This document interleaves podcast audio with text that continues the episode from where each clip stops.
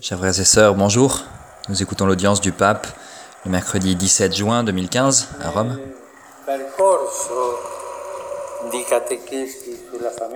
Dans le parcours des catéchèses sur la famille, Aujourd'hui, nous tirons notre inspiration directement de la scène que raconte l'évangéliste Saint Luc, que nous venons d'entendre. Une scène très émouvante qui nous montre la compassion de Jésus vis-à-vis de ceux qui souffrent. Il s'agissait, dans ce cas, d'une veuve qui avait perdu son fils. Ce passage nous montre la puissance de Jésus sur la mort. Son pouvoir sur la mort. La mort est une expérience que font toutes les familles, sans exception. Elle fait partie de la vie, mais quand elle touche les affections familiales, elle ne nous semble jamais naturelle.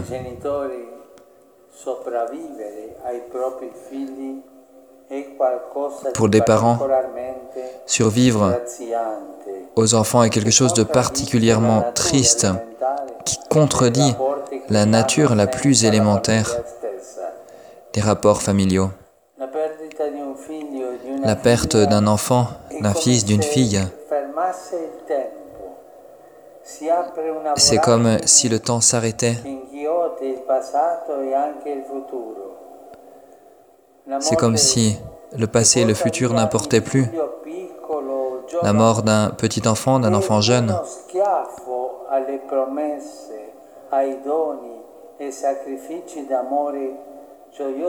est comme une insulte à tous les sacrifices d'amour que les parents ont pu faire pour leur enfant. Si souvent, à la messe le matin à Sainte-Marthe, la foto di un figlio, il y a des enfants qui ont la photo d'un fils, d'une fille, des parents, pardon, qui ont la photo d'un fils, d'une fille, petit ou grand, et ils me disent, il est parti, elle est partie. D'un regard, si peiné, la mort touche.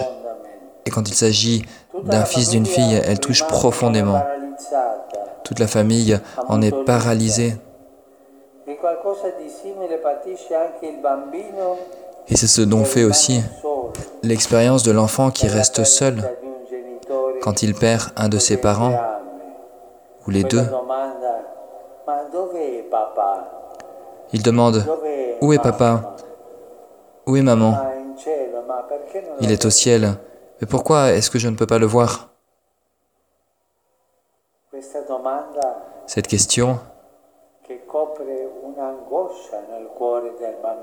La bambina. qui recouvre une angoisse dans le cœur d'un garçon, d'une fille, Il reste seul. le vide de l'abandon qui s'ouvre face à lui est d'autant plus angoissant qu'il n'a pas l'expérience suffisante pour donner un nom. À ce qui vient de se passer. Quand est-ce qu'il revient, papa? Quand est-ce que maman revient? Que leur répondre. Et l'enfant souffre. Voilà la mort en famille. Dans ces cas-là, La mort est comme un trou noir qui s'ouvre dans la vie des familles, auxquelles nous ne savons donner aucune explication. Et parfois même, on en arrive à retourner la faute vers Dieu. Combien de personnes se, se fâchent contre Dieu et je les comprends? Pourquoi mon enfant est-il mort? Dieu n'existe pas. Pourquoi a-t-il fait cela? Nous avons entendu si souvent des expressions de ce genre. Et cette colère et un peu ce qui, ce qui vient du cœur d'une douleur si grande, la perte d'un fils, d'une fille, du papa, de la maman, sont une grande souffrance. Et cela arrive malheureusement continuellement dans les familles. Dans ces cas-là, je disais, la mort est comme un trou noir. Mais la mort physique a aussi des complices qui peuvent même être pires qu'elle. Ces complices qui s'appellent la haine, la jalousie, l'orgueil, l'avarice.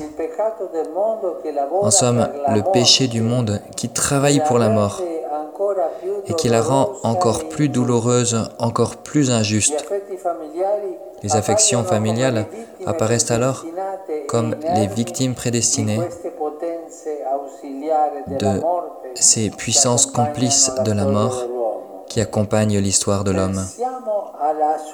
Pensons un peu à la normalité absurde avec laquelle parfois, à certains endroits,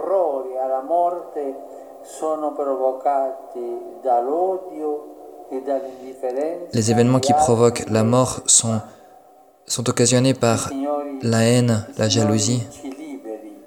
Que le Seigneur nous délivre de nous habituer à, ces, à cela, à ces événements. Le peuple de Dieu, avec la grâce de sa compassion qui lui a été donnée en Jésus, voit tant de familles démontrer par les faits que la mort n'a pas le dernier mot. Et c'est un vrai acte de foi. À chaque fois qu'une famille, dans le deuil le plus terrible, trouve la force de conserver la foi et l'amour qui nous unissent à ceux que nous aimons,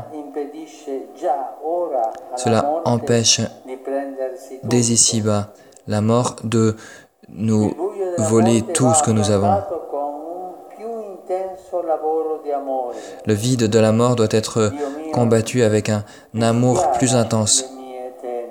Seigneur, éclaire mes ténèbres. C'est l'invocation de la liturgie des vêpres. Dans la lumière de la résurrection du Seigneur qui n'abandonne aucun de ceux que le Père lui a confiés. Et nous ne pouvons pas enlever à la mort son aiguillon, comme le disait l'apôtre Saint Paul, mais nous pouvons lui empêcher de nous envenimer la vie, de nous voler nos affections, de retomber dans le vide le plus sombre. Mais avec cette foi, nous pouvons nous consoler l'un l'autre, sachant que le Seigneur a vaincu la mort une fois pour toutes. Nos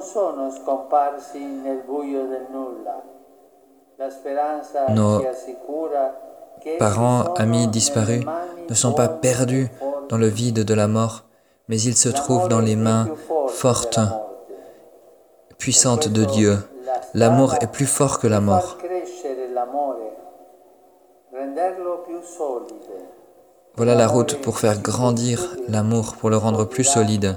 Et l'amour nous gardera jusqu'au jour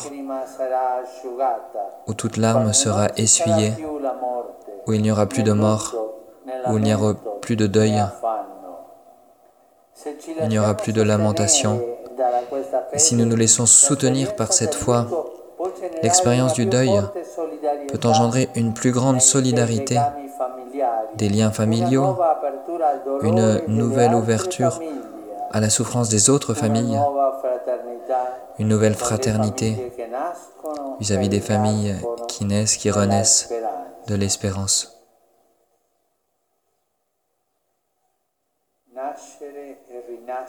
Naître et renaître dans l'espérance. Voilà ce qui nous donne la foi. Mais je voudrais souligner la dernière phrase. La dernière phrase du passage de l'Évangile que nous venons d'entendre. Après que Jésus a rendu la vie à ce jeune, le fils de cette veuve, l'Évangile nous dit, Jésus le rend à sa mère. Et voilà notre espérance. Tous nos parents et amis disparus, tous, nous serons rendus par le Seigneur. Et nous nous retrouvons ensemble. Et cette espérance ne nous décevra jamais. Jésus l'a rendu à sa mère. Voilà ce que le Seigneur fera avec tous nos parents, et amis disparus. Cette foi, cette espérance nous protège d'une vision nihiliste de la mort, mais aussi des fausses consolations du monde. Et ainsi, la vérité chrétienne ne se mélange pas avec des mythologies de différents styles, avec la superstition ancienne ou moderne.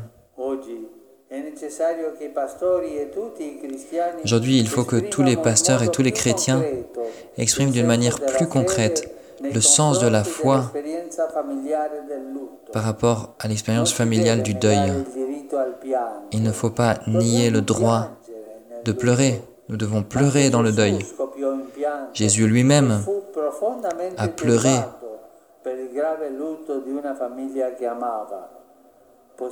dans le deuil d'une famille qu'il aimait. Tirons notre inspiration du témoignage de tant de familles qui ont su saisir dans le passage si dur de la mort un passage certain du Seigneur qui est crucifié et qui est ressuscité et qui nous redit sa promesse irrévocable de résurrection de la mort. L'amour de Dieu est plus fort que la mort. Et c'est de cet amour que nous devons devenir complices, des complices actifs par notre foi. Rappelons-nous ce geste de Jésus. Et Jésus le rendit à sa mère. Voilà ce que Jésus fera avec tous nos parents et amis disparus et avec nous quand nous nous retrouverons